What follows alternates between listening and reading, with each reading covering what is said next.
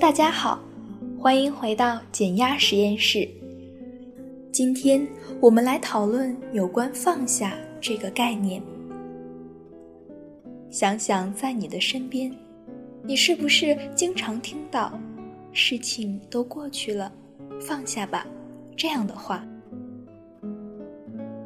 你是否曾经执着于一段没有希望的感情，或者执着于一个无法企及的目标，或是一直深陷在愤怒、悲伤中无法自拔？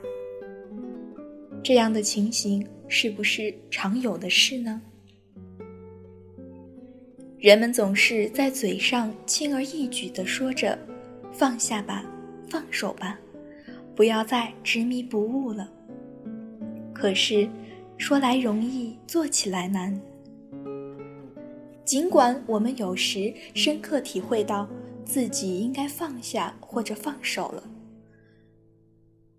可是如果我们不知道自己执着的根源是什么，我们就无法进入到接纳这一阶段，而接纳是放手的前提。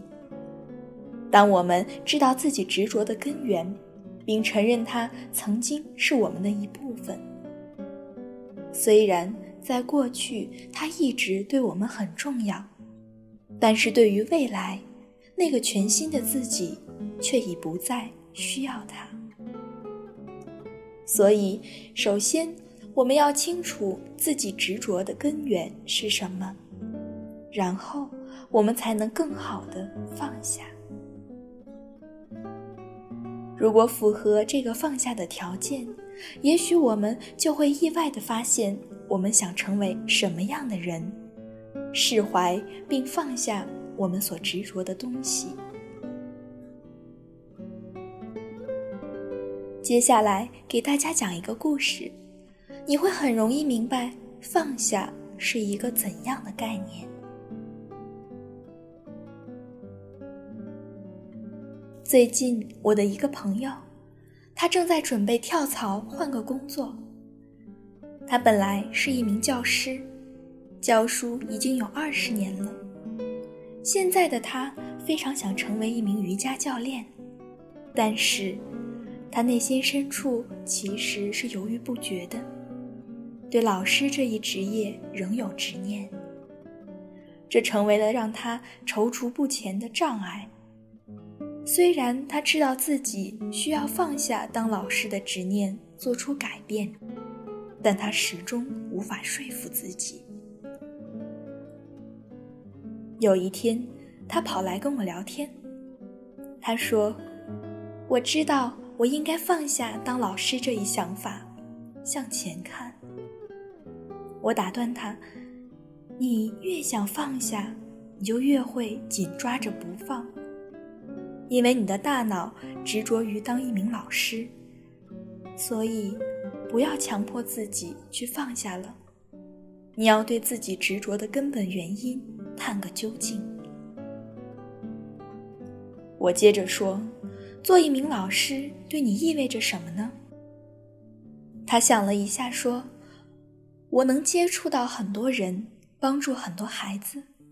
当然，当瑜伽教练，我也是跟人打交道，也能帮助人。”我接着问：“还有吗？”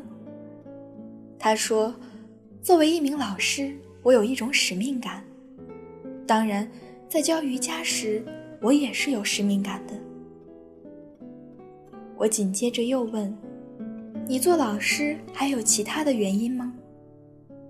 这时，他停了一会儿，双手也无力地沉下去了。他有点迟疑，看了我一眼后说：“做老师意味着我会被接纳。”我问：“这是为什么呢？”他告诉我：“我家里的每一个人都是老师。”我母亲是老师，我父亲是老师，我叔叔也是老师，爷爷奶奶也是老师。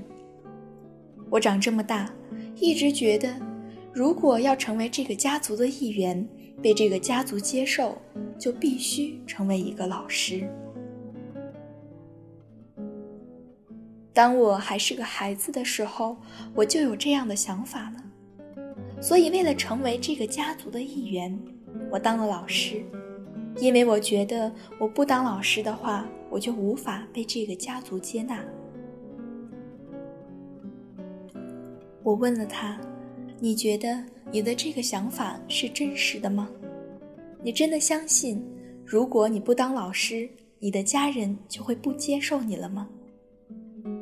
他立即否定说：“当然不是啦，我知道这不是真的，因为我的家人也一直支持我成为一名瑜伽教练，支持我换个行业。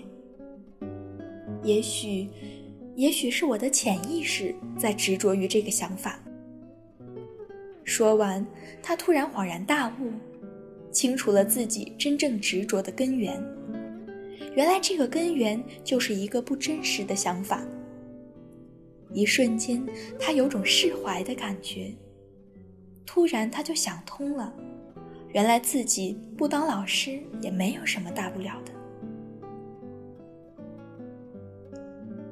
现在你明白了吗？如果想要让他放下自己执着的事物，他就需要对自己紧紧抓着不放的事物一探究竟，去发现他是怎样放不下。以及为什么放不下？一旦了解清楚自己执着的根源，释然也是理所应当的。虽然有时候有些事情并不是如此简单，但原理是一样的。你不能逃避，而是需要勇敢的去面对和探索，看清你执着的到底是什么，然后。你才能接受并放下。希望大家能将今天的这一个方法和视角运用到自己的生活中。当你需要选择的时候，你必须去发现隐藏在冰山下自己真实的执念，然后真正的放下它。这么做，相信你会更快乐。今天的节目到这里就要结束了。如果你喜欢我们的节目，就快来订阅我们吧。如果想要在冥想练习中获得更多科学专业的引导，欢迎下载 Now 正念冥想。小伙伴们，下期节目再见。